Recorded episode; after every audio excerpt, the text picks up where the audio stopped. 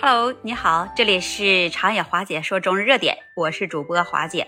今天我们就来聊一聊，有着人间天堂的杭州和现在那么卷了呢？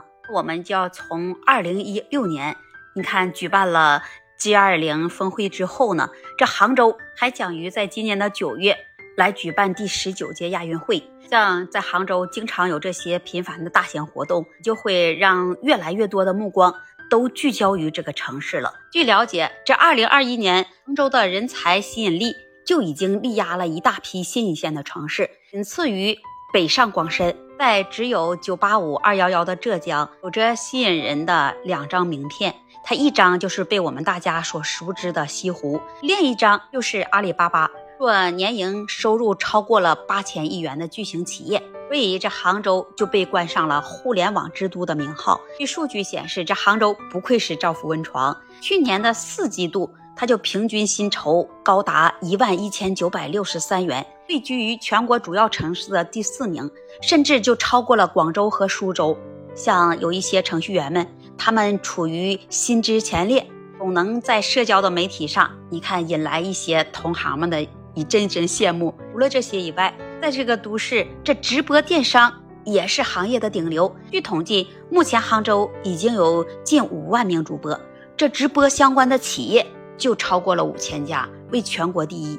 同时，也带动了就业人员超过了一百万人。除了上班工作以外，还有不少杭州人，他就喜欢来搞一些副业。来增加一些收入。去年就有超过七成以上的杭州白领这些人士都已经开拓了副业，比如说包括一些直播的带货、网课，还有一些知识付费等等。在互联网经济的带动下，这杭州人这搞钱的氛围也都变得十分的浓厚了。尽管这整体的收入在新一线里还算是上等，但是耐不住这消费水平直逼一线。如果是用收入减去支出，那么得到的结余排名，这杭州则是跌出了十名开外。杭州这焦虑内卷可能是最初级的吐槽。比如说，在全国美食荒漠里提名，那最为躺枪的也就是杭州。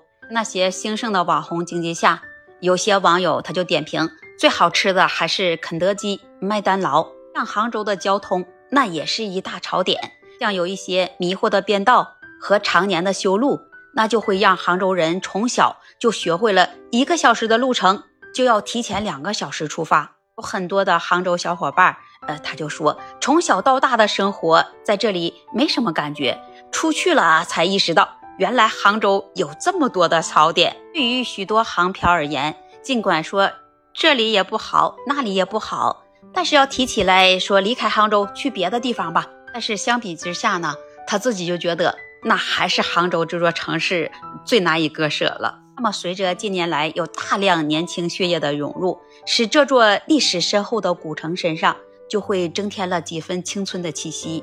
那么在杭州，既能安逸悠闲的饮龙井、赏荷花、品味一些江南文化，又能化身潮流博主探店打卡，尽情体验这都市的娱乐。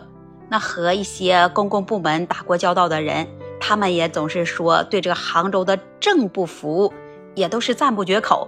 说政府部门不但是办事有效率，而且这数字化程度高。你们知道吗？著名的最多跑一次这行政革命，就是这浙江最先发起的。近几年杭州的房价腰斩的新闻，你看也在不断的爆出。据报道。在新房限价的政策下，杭州有不少板块都出现了新房价格低于二手房的倒挂现象。而今年初呢，有部分二手房的价格就跌回了三年前，像一些老破小，甚至一度跌回了五年前。些波动的房价，那可以被我们看作是一张城市发展的晴雨表。在上海大力扶持的拼多多，而京东、美团的势头现在仍然是在强劲之时。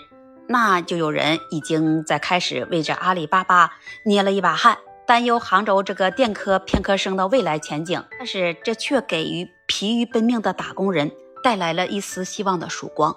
对于杭漂们而言，当竞争势头放缓，房价开始降温，这买房扎根反而更容易了。对个体户和创业家们而言呢，那这里的商业环境。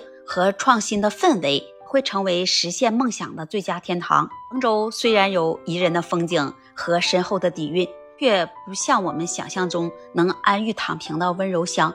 或许在一座城市高速奔跑时，我们能做的也就是努力跟上它的步伐。毕竟，对广大社畜而言吧，有金钱，呃和有空闲，那他往往真的不能同时拥有。总的来说，无论是重就业、买房还是消费来看，杭州的内卷程度并不亚于一线城市。在无限接近一线城市的多机会、高水平之时，杭州也带给人更大的压力。那么，看到杭州这么卷了，你想说点什么吗？